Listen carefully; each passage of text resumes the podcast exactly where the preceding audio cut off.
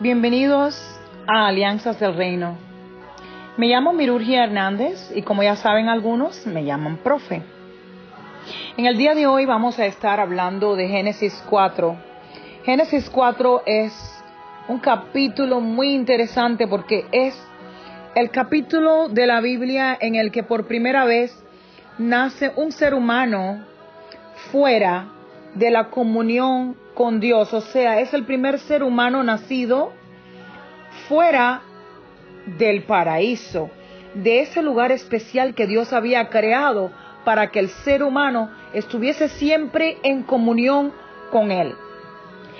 Entendemos que esto ocurrió producto del pecado original ocurrido en Génesis 3, donde penosamente Eva, fue engañada por la serpiente y no solo que fue engañada, así que no solo que cayó en la trampa de la serpiente, sino que fue a donde estaba Adán y causó que Adán también cayera eh, eh, en pecado. Y pues entonces vemos en Génesis 4 como Adán conoce a su mujer, que es importante la palabra conoce porque al árbol de la sabiduría, de la ciencia, del conocimiento, que es en el árbol donde estaba ese fruto que estaba prohibido, sea el fruto, el acto, sea el fruto, algo que era de comer, era donde estaba el, el fruto del conocimiento, sea, el árbol de la ciencia.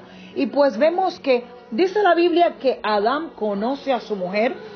Eh, para el contexto de cómo conocemos la vida en el día de hoy, digamos que se relacionaron y nace Caín. ¿Qué ocurre ahora cuando nace Caín? Que es el primer hijo de, de la pareja creada originalmente por Dios.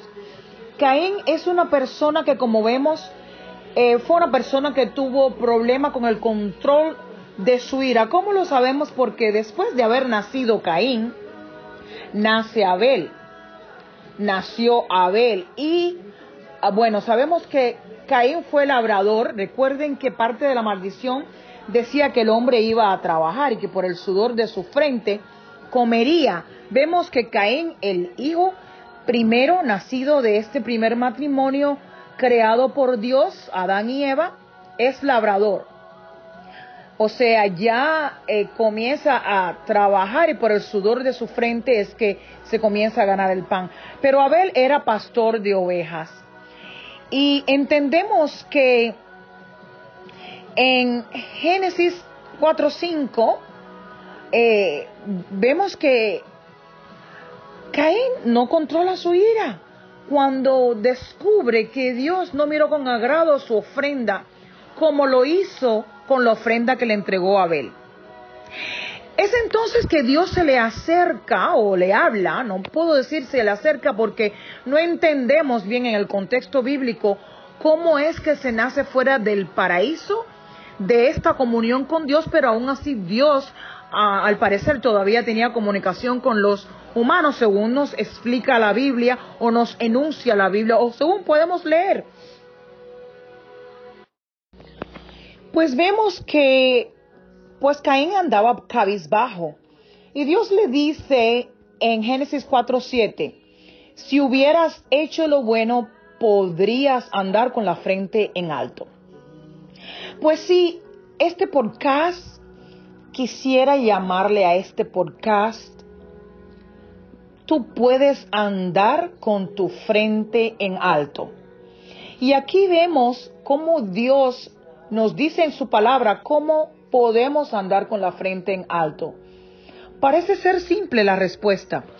Dice la palabra de Dios, si hicieras lo bueno, podrías andar con la frente en alto.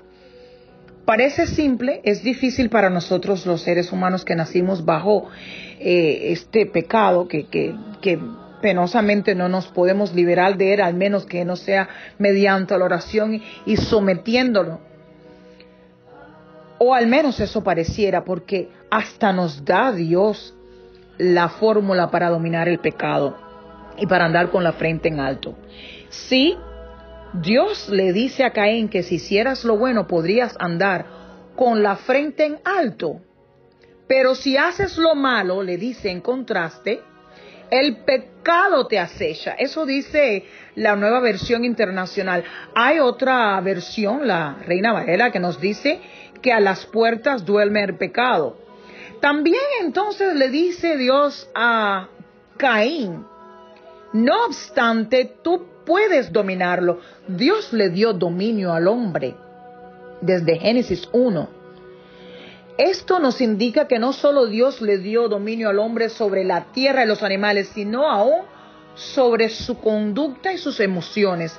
Dios nos ha dado dominio propio para poder controlar estas ah, actitudes, estos comportamientos que nos hacen caer. Caín ataca a Abel en Génesis 4.8 y este acto es el primero que se comete en la Biblia en contra de la vida de un ser humano. Este acto que acabó con la vida de su hermano, no solo que atacó a un ser humano, sino a su hermano, causa el destierro, el aislamiento y la maldición pronunciada en contra de Caín. Te repito, tú puedes andar con tu frente en alto Génesis 4.7, si hicieras lo bueno podrías andar con la frente en alto. Este destierro no es solo un destierro físico, nos damos cuenta que es un destierro hasta desde el punto de vista emocional. Caín le confiesa a Dios que vivir sin su presencia es más de lo que puede soportar.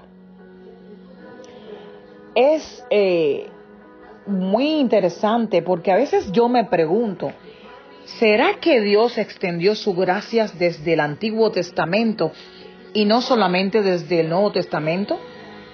¿Saben por qué me pregunto esto? Porque Caín tenía la preocupación de que lo fueran a matar, de que lo, lo, aniquilaran, de que lo atacaran por el pecado que cometió. Y en Génesis 4:15 Dios le dice, el que mate a Caín será vengado siete veces. Incluso haber cometido el pecado de asesinar a su hermano no le causó que Dios lo abandonara para siempre. Aún así, Dios le hace una promesa y le dice que será vengado si alguien lo fuera a atacar o si alguien lo fuese a matar o hacerle daño. Dios también nos demuestra cómo nos da reparación por el dolor de la pérdida de un hijo en Génesis 4:25, donde Eva, una vez más, Adán se acerca a Eva y ella concibe una vez y esta vez tiene un hijo que a quien le llaman Seth y dice Eva al tener este hijo que Dios le ha reparado el dolor de la pérdida de su hijo. Bueno, pues Tal y como Dios permitió que Caín siguiera con vida a pesar de este gran pecado que cometió, así nos da vida a Dios cada vez que cometemos un pecado o cada vez que caemos. Recuerda siempre las palabras de Dios.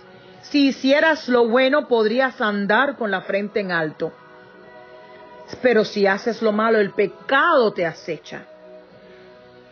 Mi oración en el día de hoy es que siempre andes con la frente en alto, que siempre hagas lo bueno, que te alejes del mal, que siempre recuerden que la vida es sagrada porque Dios dio esa vida, para que no atentes nunca en contra de la vida de, la vida de nadie y que también preserves la tuya, que te acerques a Dios y que busques de su palabra. Esta ha sido la palabra del día desde Génesis 4. Mi nombre es Mirurgi Hernández, como ya saben algunos me llaman profe, y soy miembro de Bahamas Faith Ministries International, donde se predica la palabra de Dios según nos enseñó Jesucristo en el reino. Dios te bendiga.